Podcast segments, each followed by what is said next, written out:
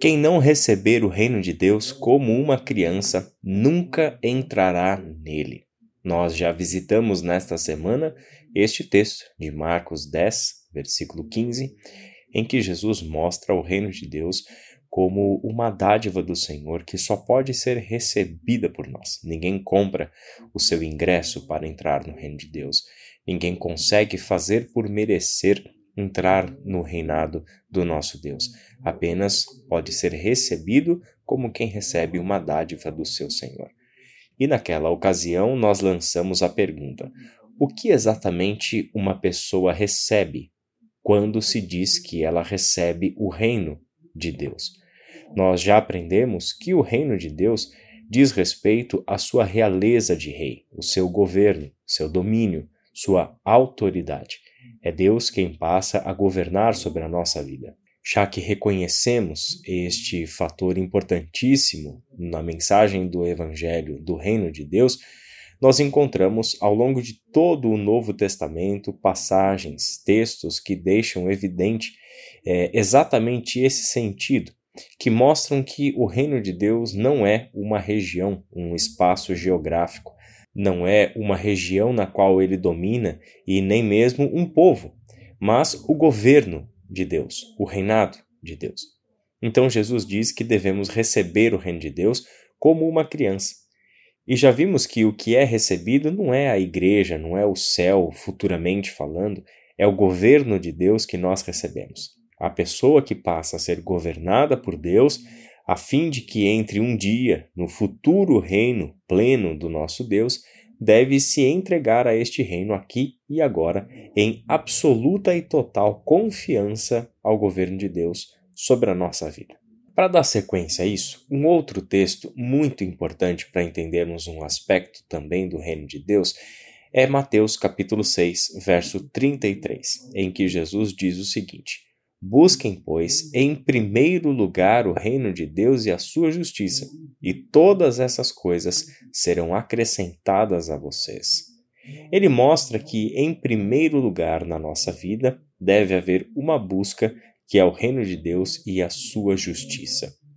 Qual exatamente seria o objetivo dessa busca? O que está no foco quando nós falamos de uma busca pelo reino de Deus e a sua justiça? Seria a igreja? Hum, seria o céu, essa visão idealizada que nós temos do céu como vida após a morte? É, não, não é nada disso. Nós devemos buscar a justiça de Deus. O próprio texto já nos explica este foco. A justiça de Deus no que diz respeito ao domínio dele, o governo dele, o reinado dele sobre as nossas vidas. De igual modo, quando nós oramos, venha o teu reino, conforme Jesus ensinou os discípulos a orarem, é exatamente disso que nós estamos pedindo, pedindo para que o reino dele venha sobre nós. Logo, o seu governo venha sobre nós. E a frase seguinte da oração explica a primeira: Seja feita a tua vontade, assim na terra como no céu. Quando queremos que o reino de Deus venha até nós, o que verdadeiramente estamos querendo, o verdadeiro objetivo desta petição é que a vontade de Deus se realize entre nós.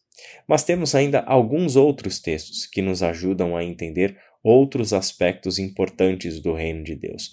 Um deles se encontra no Evangelho de Marcos, capítulo 9, versículo 47, que diz assim: E se o seu olho o fizer tropeçar, arranque-o. É melhor entrar no reino de Deus com um só olho do que, tendo os dois olhos, ser lançado no inferno, onde o seu verme não morre e o fogo não se apaga. Vemos aqui que o reino de Deus é apresentado de uma forma futura.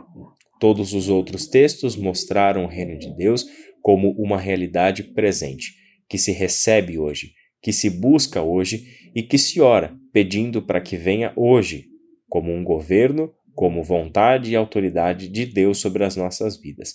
Agora nós vemos o reino num aspecto futuro. Não diz respeito aonde entramos, mas diz respeito aonde vamos entrar. É melhor entrar no reino de Deus apenas com um olho, já que este olho me fazia pecar, me fazia tropeçar, então a radicalidade de Jesus, né? Arranque o olho, é melhor você é, é, lançar fora agora, né? Algo que te atrapalha no futuro de entrar no reino de Deus. Nessas passagens, como também outras, né? Marcos 10, 23, Marcos 14, 25, Mateus capítulo 7, versículo 21, mostram esta dimensão futura do reino de Deus ele equivale, nesses casos, a aspectos da vida eterna. E estes aspectos dizem respeito à vida que ainda será experimentada por nós apenas após a segunda vinda de Jesus Cristo, quando o plano de Deus de fato se completa e aí estaremos para sempre com o Pai. Enquanto isso, vemos o próprio Jesus prometer esta esperança futura de uma vida plena no reino de Deus. Marcos 14, 25.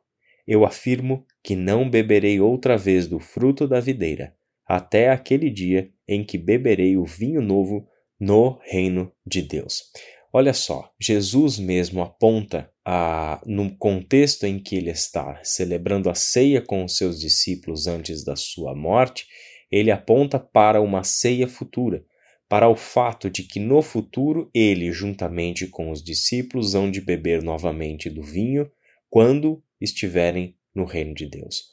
Há, portanto, no Novo Testamento, a fim de concluirmos esta primeira parte dos nossos estudos sobre esses muitos aspectos do reino, uma grande diversidade de textos, já que não temos como definir o reino de Deus em apenas poucas palavras. O reino de Deus é a realidade mais complexa e mais abrangente que nós podemos imaginar e ainda assim não somos capazes de imaginar a sua totalidade, muito menos de raciocinar sobre a sua totalidade. Tudo que nós podemos fazer são algumas conclusões prévias com base nos textos que o Novo Testamento e a Bíblia como um todo nos apresenta sobre as características desse reino de Deus. Hoje nós enfatizamos duas delas: o reino de Deus como seu aspecto presente, o reino de Deus é num contexto em que entramos aqui e agora, que recebemos da parte do Senhor como uma dádiva.